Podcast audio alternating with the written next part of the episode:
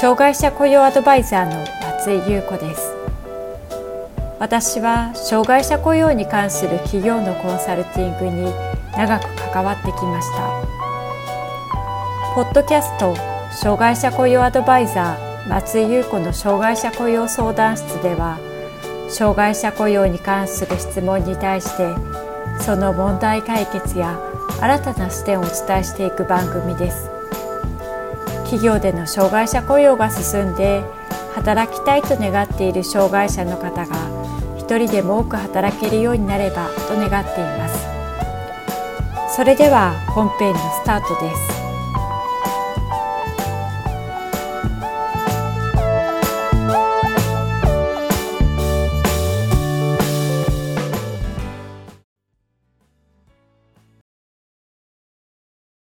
障害者雇用 .com の松井です。障害者雇用を行うまで、いろいろなセミナーに出席したり、社内の理解を深めたり、採用するための人材を紹介してもらうよう、特別支援学校や就労移行支援機関を回ったりと、たくさんの準備を重ねて、やっと採用に至った企業の人事の方から残念な話を聞くことがあります。それは採用前に考えていた人材と違うと感じる企業の人事の方がいることです。もちろん一般の採用でも書類選考や面接だけではわからないことも多く、採用してから思ったよりもマイナスなイメージがあったなと感じることはあるかもしれません。障害者雇用の場合、障害特性によってはその傾向が強く感じることがあるようです。そのため可能であれば実習することをお勧めします。今回は現場実習を行うことのメリットについて考えてみたいと思います。障害者雇用する前に実習することのメリットは、企業側も実習生もお互いを知ることができるという点です。短い時間の採用面接だけではわからない特性が見えてくることが多くあります。多くの場合、障害者雇用の面接の時には、応募者本人はもちろんですが、就労支援機関のスタッフや特別支援学校の資料の先生が同席します。その際には履歴書や職務経歴書、障害特性などについて書面や口頭で話があるでしょう。どんな特性があるのか、配慮してほしい点も説明があるかもしれません。しかし、面接だけではわからないこともあります。実習を行うことのメリットについて具体的に見ていきましょう。まず考えていきたい一つ目の点は、実習すると応募者が面接だけではアピールできなかった点が見えてくるということです。障害特性によっては、短い時間の面接や書類だけではわからない部分がたくさんあります。面接した際の言葉による対応が上手だからといって、必ずしも企業にとって欲しい人材とは限りません。例えば、ある精密機器を扱う会社で採用したい人材は、精密部品の検品業務をしっかり行える人でした。つまり、少しでも細かな部品で製品として不適切なところがあれば、それを見分けて仕分ける力が求められていました。責任者の方は、面接に来た障害者と何人も面接して、それなりに対応できそうな人を採用していきましたが、実際に採用してみると、精密機器の検品業務を行うには、なかなか難しい人材ばかりでした。そのため、この企業では、現場で実際に実習を行い、採用していくことに決めました。現場での実習は、企業が求めている検品能力のスキルが一目瞭然でわかります。このように実習を経て採用された方の中には、面接で自己紹介することも難しいようなコミュニケーションが苦手な方も多かったようです。しかし、実際には現場で活躍しています。また、二つ目のメリットは、実習すると会社の社風に合った人材の採用ができるということです。採用する際には、応募者の能力やスキルを重視することも大切ですが、会社の社風に合った人材を採用することも同じぐらい大切です。例えば、同じ清掃という業種で採用するときでも、会社の社風や業種によってだいぶ異なります。ある企業の求めている清掃は、ホテルの客室の清掃です。客室のベッドにシワ一つなくベッドメイキングし、バスやトイレに髪の毛一つ落ちていないように清掃することが求められます。基本的に仕事内容は客室の清掃なので、毎日ある程度定型化された業務を繰り返し行うことになります。また、数人のグループで行っていきます。一方、別の企業の清掃は、車の整備工場の現場での清掃です。細かなゴミ一つを意識するよりも、社員がよく使う場所や全体で使う場所をある程度の綺麗さを保つことが求められています。清掃する範囲もある程度の広さがあるので、毎日清掃する場所、週に数回程度の清掃で良い場所、月数回の清掃で良い場所と自分で判断して清掃していきます。清掃を担当するのは社内で一人ですので、相談することがあるときは上司に話しますが、日々の業務については自分で判断しながら進めていくことになります。一言で清掃の業務といっても、企業が求めている人材は二つの職場の中でもだいぶ異なります。求人票だけで応募者は判断することが難しいかもしれません。また実習を行う3つ目のメリットは、実習すると実務者が実務を行うので、実際の業務のレベル感がわかるということです。いくらシミュレーションしたり説明を受けたとしても、実際にやってみなければわからないというのが正直なところです。これは受け入れる企業、採用予定者、送り出す特別支援学校、就労支援機関、どこも同じ気持ちだと思います。ですから、いろいろ考えてみるよりも、実際に業務をやってみるということをお勧めします。ある企業では、初めて障害者雇用を行うということで、かなり時間をかけて準備していましたが、それでも担当者は不安がいっぱいという感じでした。でも実際に実習を受けてみると、思っていたよりも採用予定者の業務理解が高くて安心したようです。この企業では業務の一部として書類の中で複数箇所をチェックする業務がありました。一度に複数の確認をするとミスが増えるため、チェックする箇所をプロセスの中で組み替えることにしました。当初、担当者は、ある障害者にとって業務が難しいのではないかと感じていたようですが、プロセスを組み替えたり、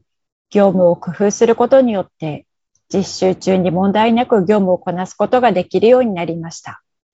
受け入れ先の職場でも手応えを感じたようで、安心して実習生の採用を受け入れることができたようです。多くの場合、実習を受け入れることにより、雇用へスムーズに移行することができます。しかし、実習でうまくいったからといって、採用後も大丈夫というわけではありません。実習を行うときに企業の方にチェックしておいていただきたい点を見ていきたいと思います。まず一つ目の点は、実習中の働きぶりが3ヶ月後、半年後、1年後も継続できそうかということです。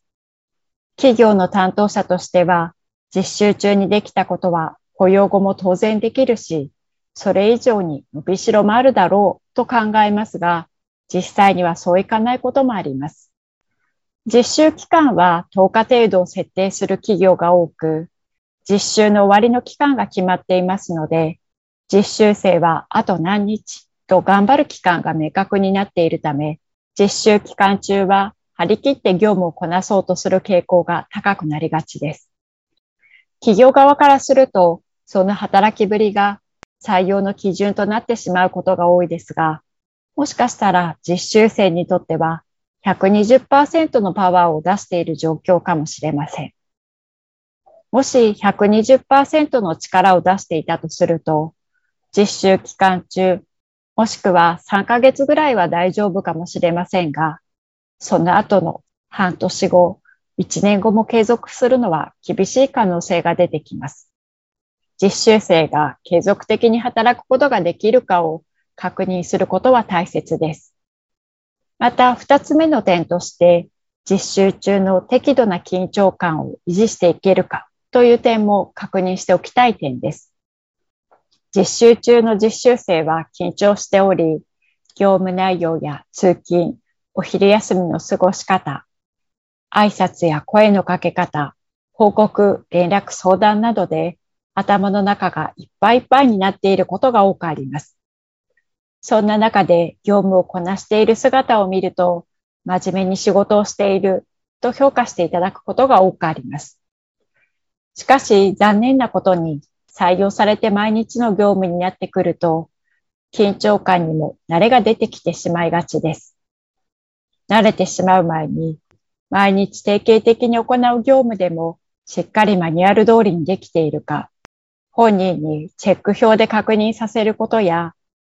担当者の方が時間を指定せずにチェックしに行くなどの、ある程度緊張感を保つことができる仕組みづくりをしていくことも大切です。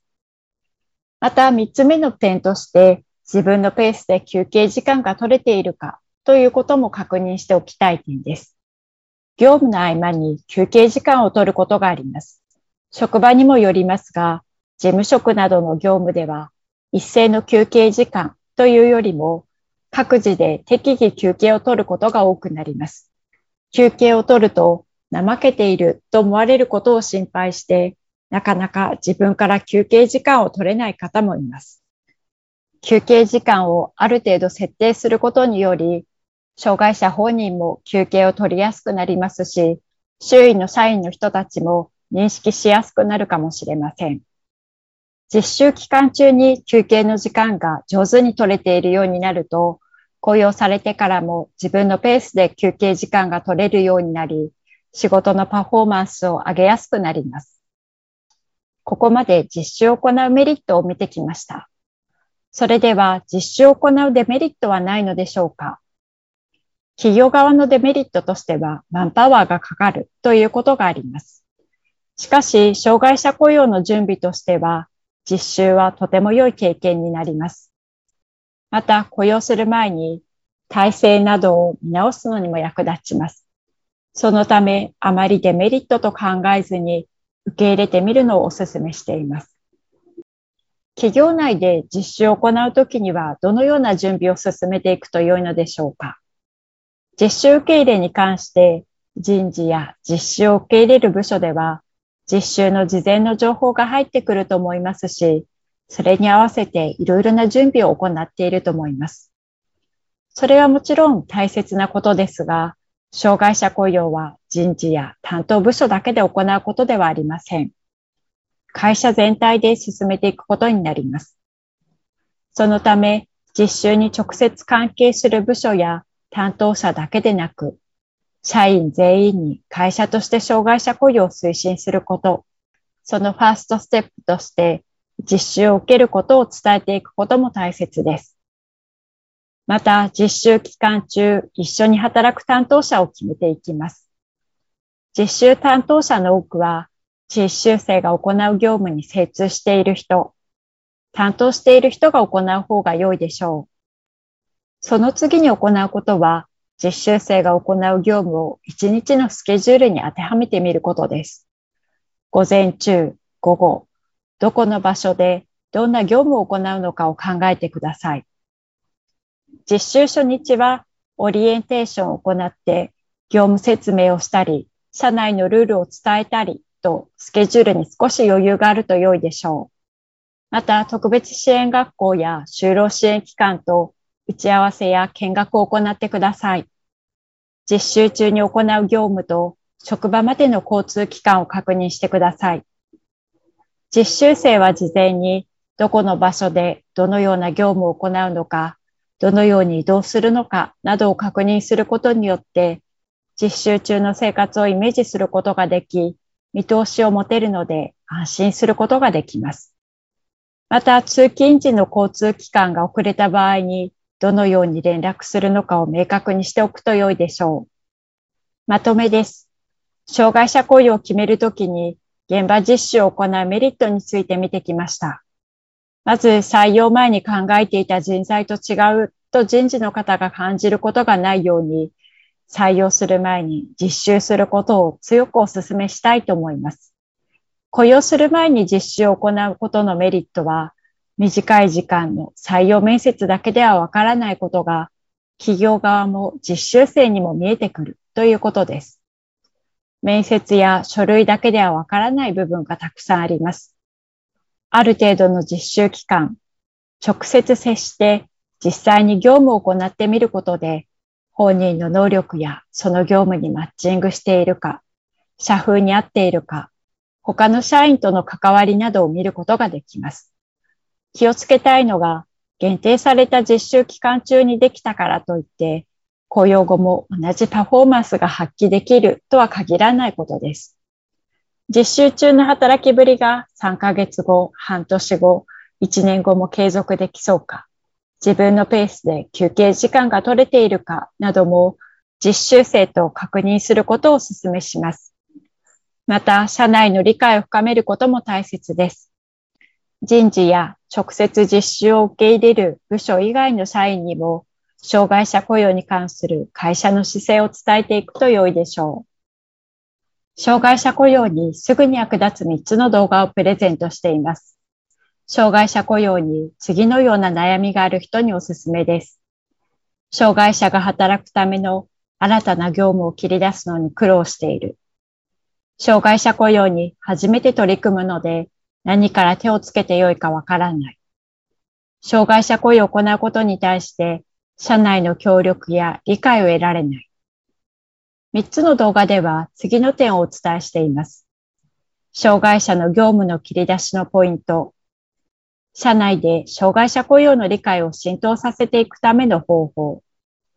人事部門ができる社内の障害者雇用をサポートする方法、関心のある方は下の概要欄から登録してください。障害者雇用相談室では、あなたの会社の障害者雇用に関する相談を受け付けています。こんなことが聞きたいというテーマや内容がありましたら、障害者雇用 .com のホームページにあるアドレスへお寄せください。お待ちしております。